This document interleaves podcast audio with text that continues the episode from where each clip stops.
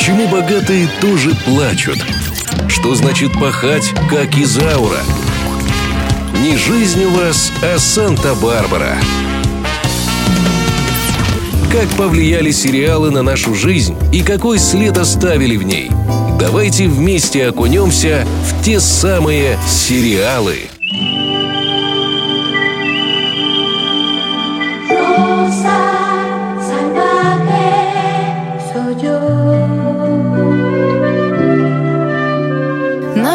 Увидел множество сериалов, но именно первые запали в душу. О них вспоминают с особой теплотой. Видимо, поэтому так трудно поверить в то, что в этом году сериале «Дикая роза» исполнилось 35 лет.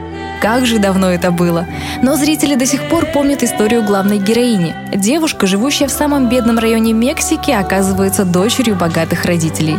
Роза добрая и отзывчивая, но вместе с тем своенравная и не знающая этикета. Она пыталась стать частью высшего общества и обрести любовь.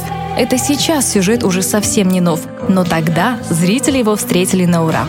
Тому же на экранах вновь блистала уже полюбившаяся благодаря сериалу «Богатые тоже плачут» Вероника Кастро. Реклама сериала заставила зрителей томиться в ожидании.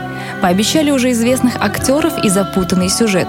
Ну, в принципе, тут не обманули. Но было одно «но». Вероника со времен предыдущего сериала слегка изменилась. По сюжету Розе было всего 18, а актрисе уже 35. Она, безусловно, выглядела прекрасно, но разница в возрасте сильно бросалась в глаза. Более того, главная мужская роль досталась Гильермо Капетилью из тех же «Богатых тоже плачут». А вот только в предыдущем сериале он играл ее сына, а в «Дикой розе» — супруга. Выбор странный, зрители возмущались, но продолжали смотреть.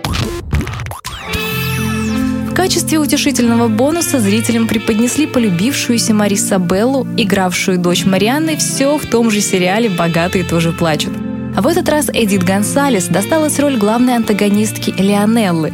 Правда, радость была недолгой, и в середине теленовеллы девушку заменили другой актрисой благодаря которой страсти из сериала переместились прямо на съемочную площадку. Новая Лионелла, по уверению прессы, увела мужчину у самой Вероники Кастро. В отместку главная героиня в одной из сцен решила слегка усовершенствовать сценарий и вместо простой ссоры перешла к самой настоящей драке.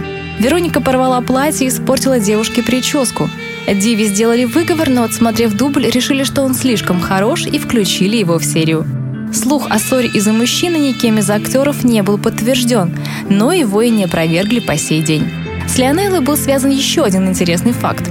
По сюжету героиня погибает в своем шикарном черном автомобиле от взрыва после столкновения с тепловозом. Тогда такие сцены снимали довольно редко. Видимо, поэтому ее засветили сразу в двух сериалах «Дикая роза» и «Мария Мерседес». Никто из зрителей так ничего и не заметил. На момент выхода сериала в России зрители уже более-менее привыкли к формату Запада. Тем не менее, серии длиной всего в 20 минут казались невероятно короткими. Только начинали разыгрываться страсти, на экране появлялись титры и приходилось ждать новую серию.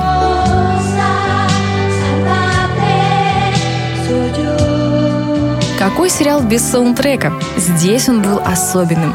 Песню, которая звучала в заставке к «Дикой розе», исполнила сама Вероника Кастро.